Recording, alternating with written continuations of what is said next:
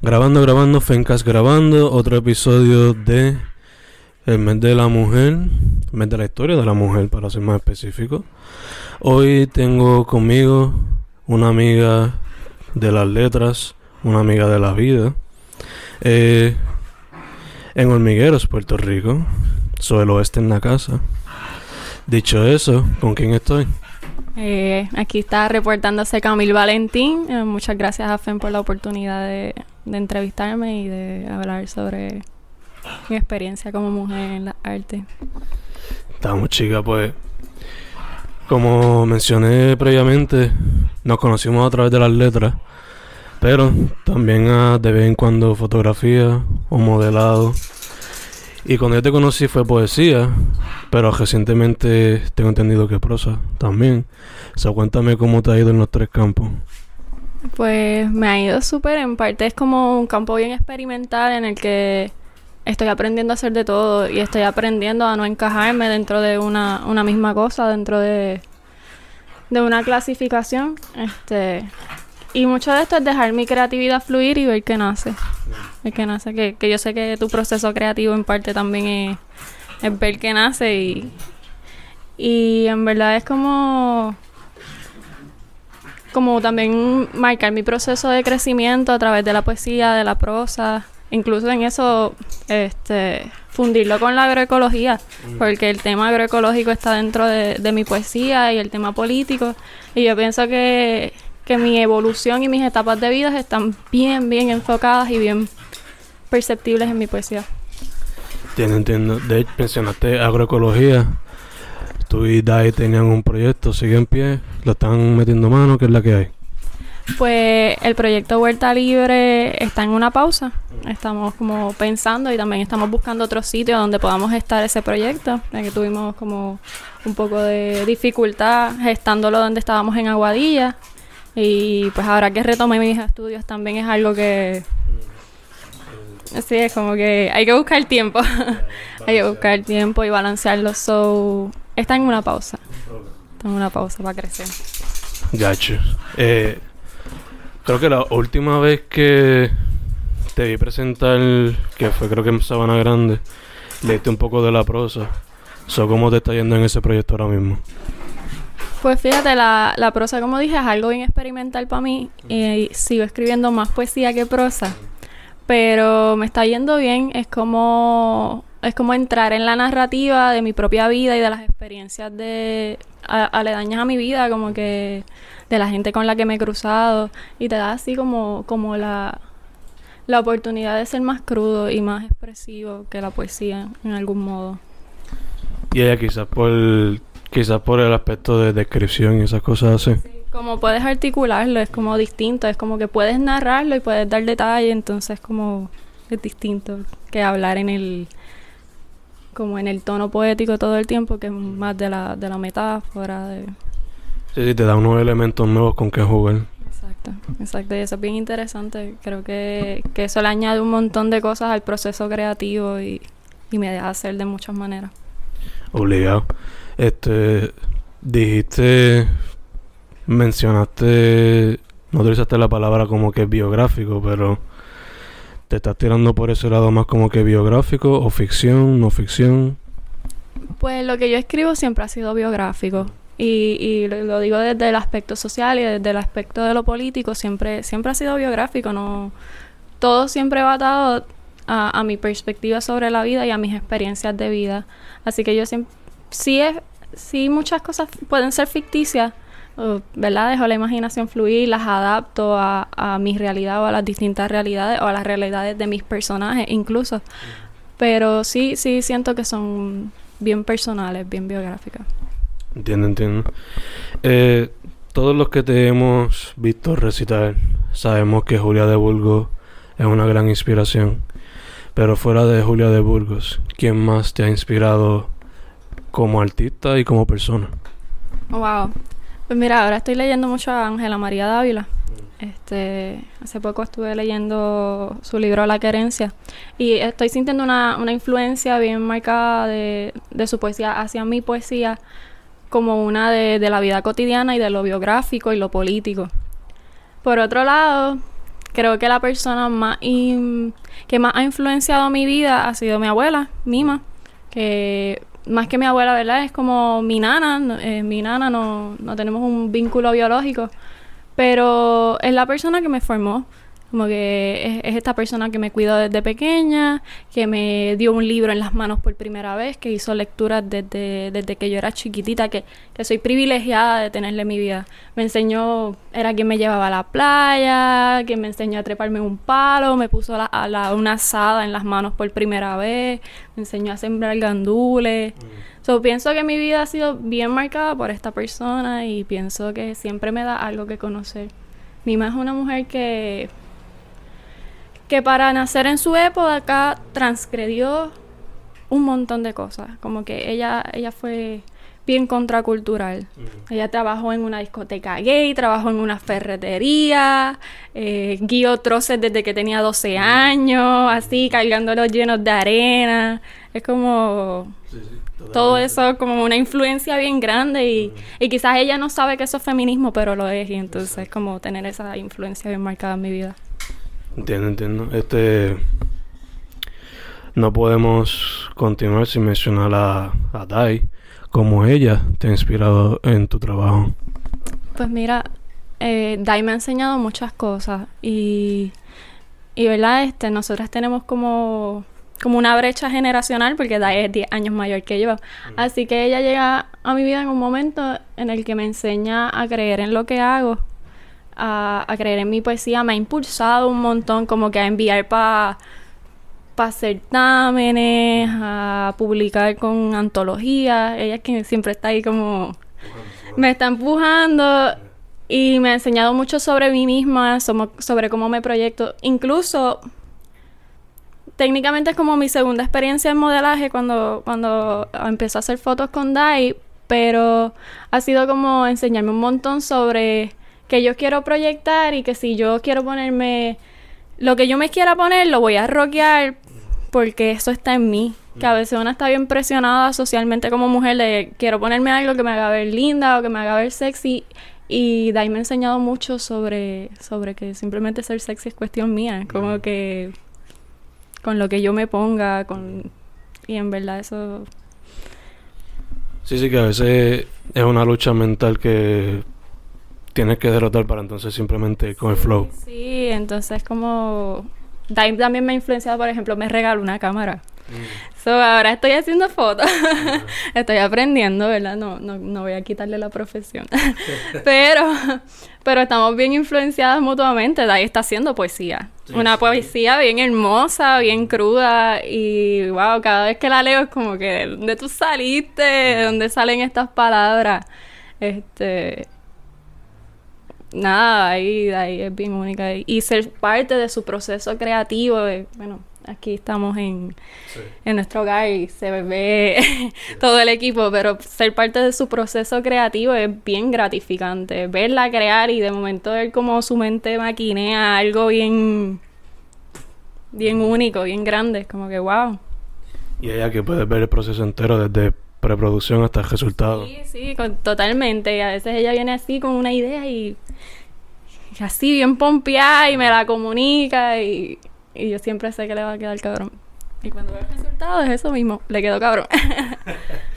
nice, nice. De hecho, ustedes colaboraron en un libro donde ella fue fotógrafa y tu poesía fue un mini libro de como 8 o 12 cuentos, ¿fue algo así? Eh, 12 poemas. Exacto, 12 poemas. Eh, ¿Tienes planes de volverlo a imprimir? ¿O te estás bregando con el próximo proyecto? ¿Qué es la que hay? Pues mira, hay, hay una producción ahí que se está marcando. Como te dije, estoy en una etapa de mi vida en la que la que mi poesía está bien evolutiva, como mm. que una poesía bien cambiante, una poesía un poco más cruda, más, más real. Mm. Entonces creo que tengo, tengo una buena cantidad de poemas y, quiero publicarlos. Solo estoy viendo la manera porque quiero que sea un proyecto creativo. Mm. Más que un libro, un proyecto creativo que, que tenga las artes visuales integradas. También quiero que sea una colaboración con DAI, por ejemplo, y con otras personas si llega la oportunidad también que ahí vamos. Ok, nice.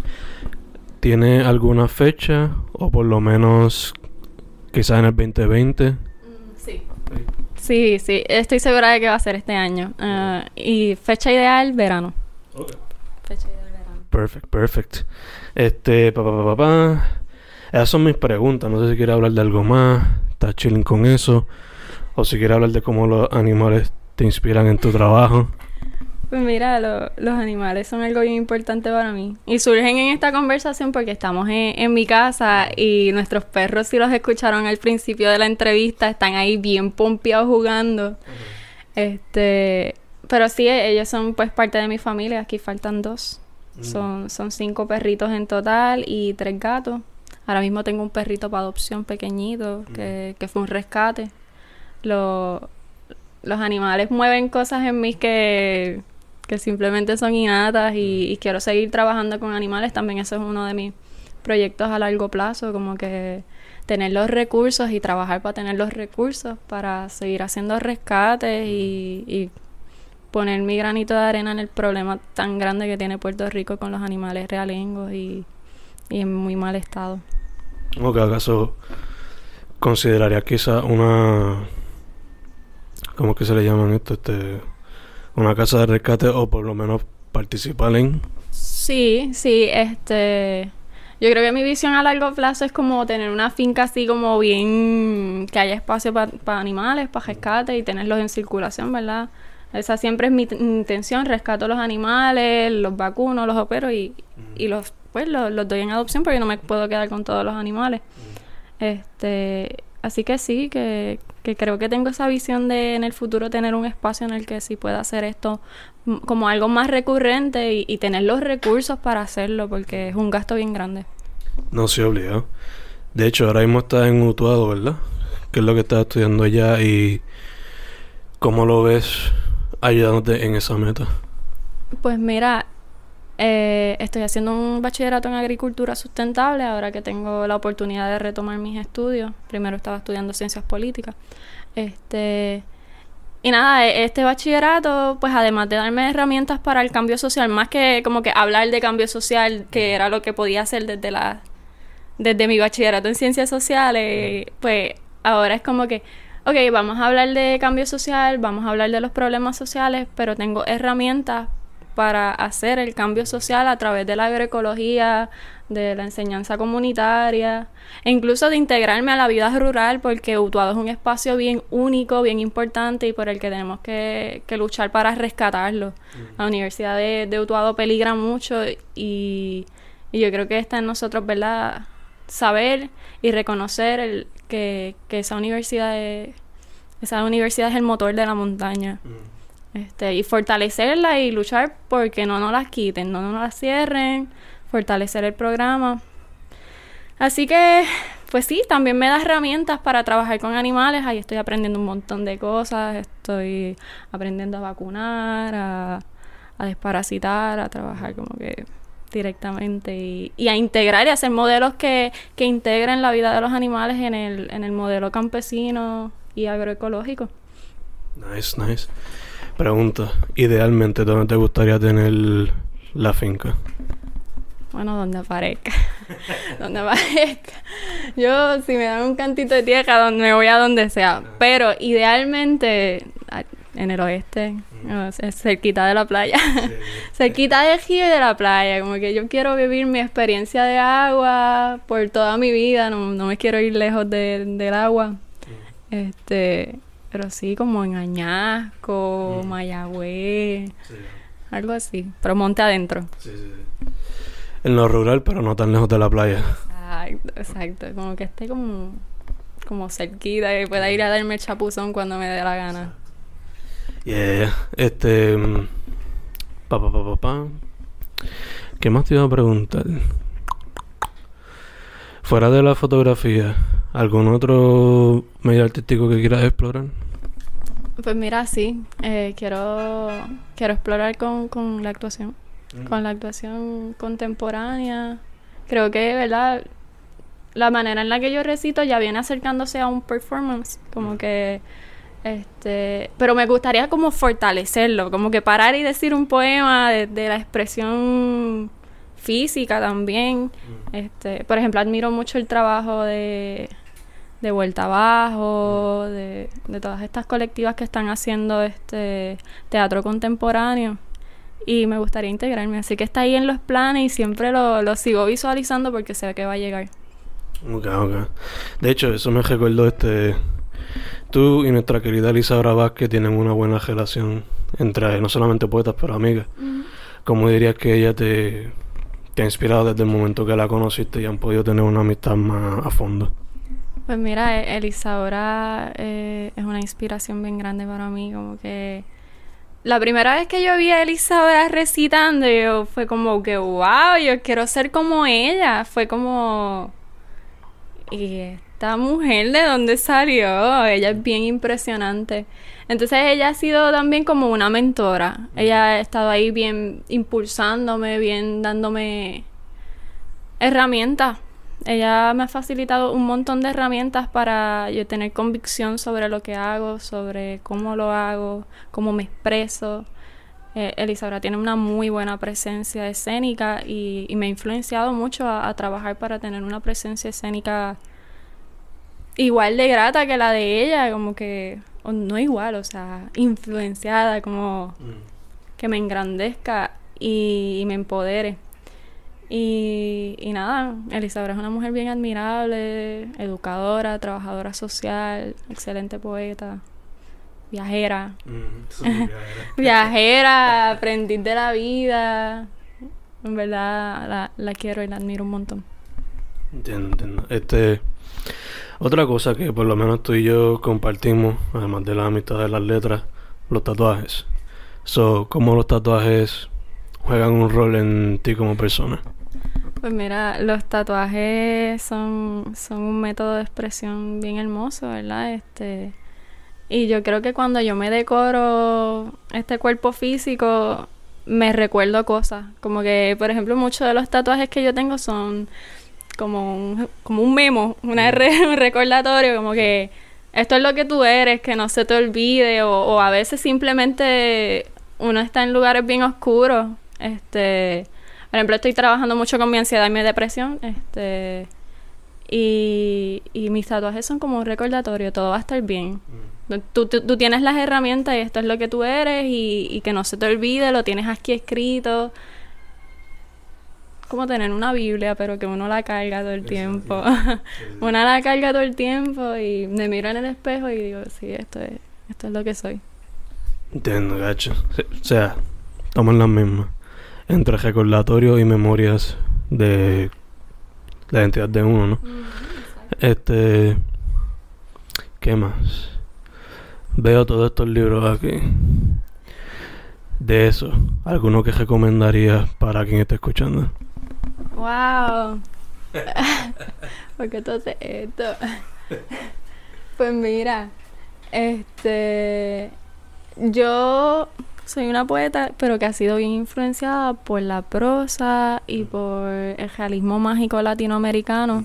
Así que muchos de los títulos con los que he crecido y que estoy leyendo desde que soy chamaquita, desde que tengo como 14 años, ha sido Gabriel García Márquez, Yoconda Belli, Isabel Allende, mm. este pues Julia de Burgos, Julia de Burgos por siempre.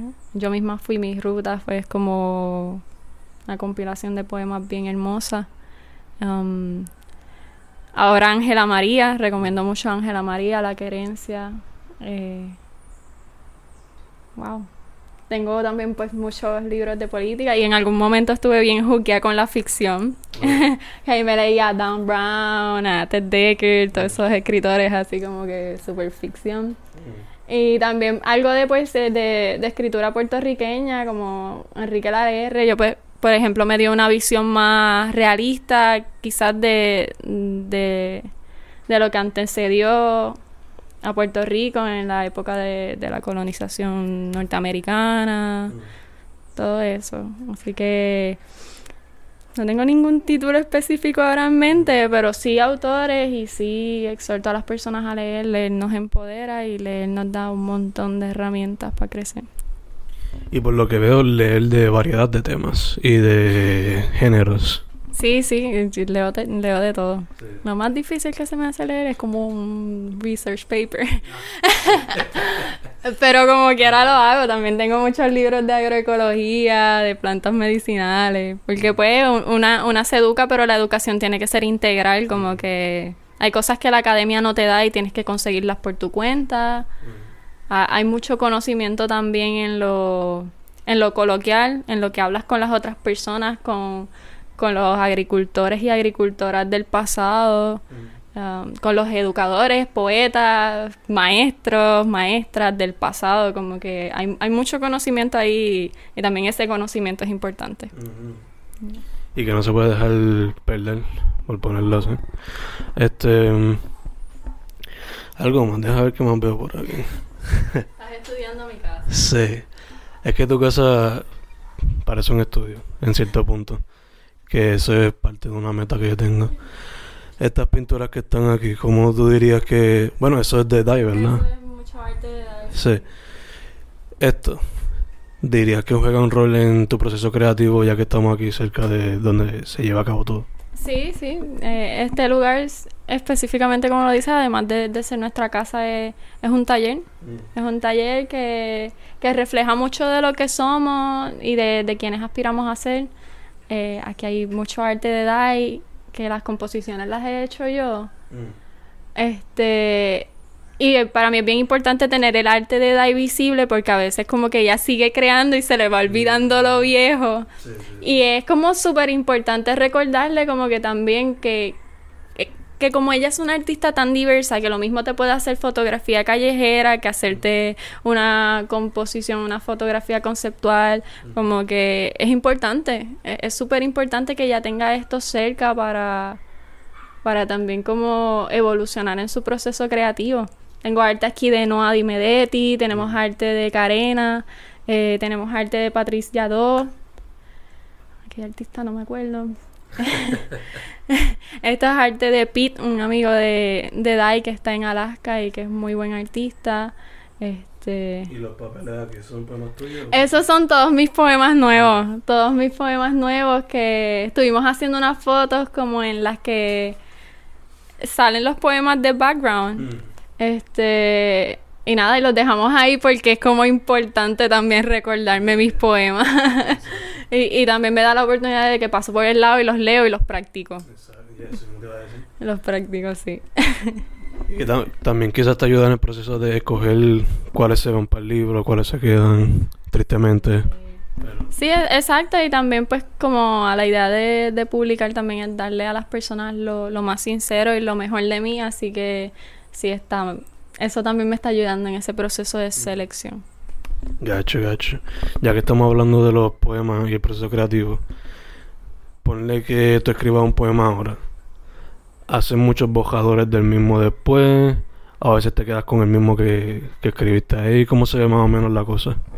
Pues mira, en mi proceso creativo yo edito. Yo edito, como que escribo los poemas y, y los suelto. Mm. Como que, pero luego los lo vuelvo y los reviso y los edito cambio palabras, hago modificaciones. Muchas veces yo, yo soy una persona que escribe bajo presión, como que yo no escribo todo el tiempo, no soy, no soy este tipo de poeta que admiro mucho, que, que pueden sentarse y escribir tres, cuatro poemas en un día, pues no, yo como que tengo que estar llena para... Entonces, pues cuando surgen los poemas los dejo ser y, y luego los edito y así los voy construyendo, los voy construyendo y los voy modificando. A veces cuando recito también los modifico porque no es lo mismo lo que tú lees que lo que tú recitas. Entonces es como que estoy abierta siempre a la modificación. Ok, ok. Sí, ¿no? Y que también que a veces algunos como que no se prestan tanto para recitar, sino para más ser leído que otra cosa. No, y estoy llena de tachones. Si te acercas, como que hay un montón de poemas tachados de, ah. de, de versos, así, como que... Después me arrepiento y vuelvo y lo, y lo rescato. Eh, ¿Alguno en particular nuevo que te, te guste mucho, que quizás se pueda escuchar pronto en algún open mic o, algún recital?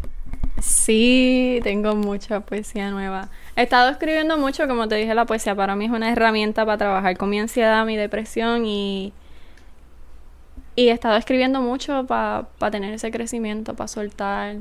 Este. Así que sí, van a ver. Tengo, tengo un par de poemas nuevos y, e intensos que van a estar por ahí pronto en los micrófonos abiertos. Nice. Em, algo más, chica. ¿Estás chilling con eso? Tú me dices. Yo creo que estamos súper a fuego. Si no tienes más preguntas, para mí es un honor que estés en mi casa, que, que veas, ¿verdad? Esto que, que también me representa. Mm. Y, y nada, para mí es un honor que, que me entrevistes, Fen. Siempre un honor de mi parte, Beba. Dicho eso, ¿dónde te pueden contactar para lo que sea? Pues mira, estoy en Instagram como Grito de Libertad y tengo Facebook, pero no lo uso. Así que yo creo que Instagram es la plataforma más certera y si no también les dejo mi email que es camil.valentin.upr.edu. Perfecto, perfecto. Pues chicas, una vez más, gracias por decir que sí. Gracias por la amistad, gracias por las letras. Fencast con Camil, Grito de Libertad, Valentín, Arce. Estamos. De ahí llega. Hemos terminado. Gracias, gracias otra vez.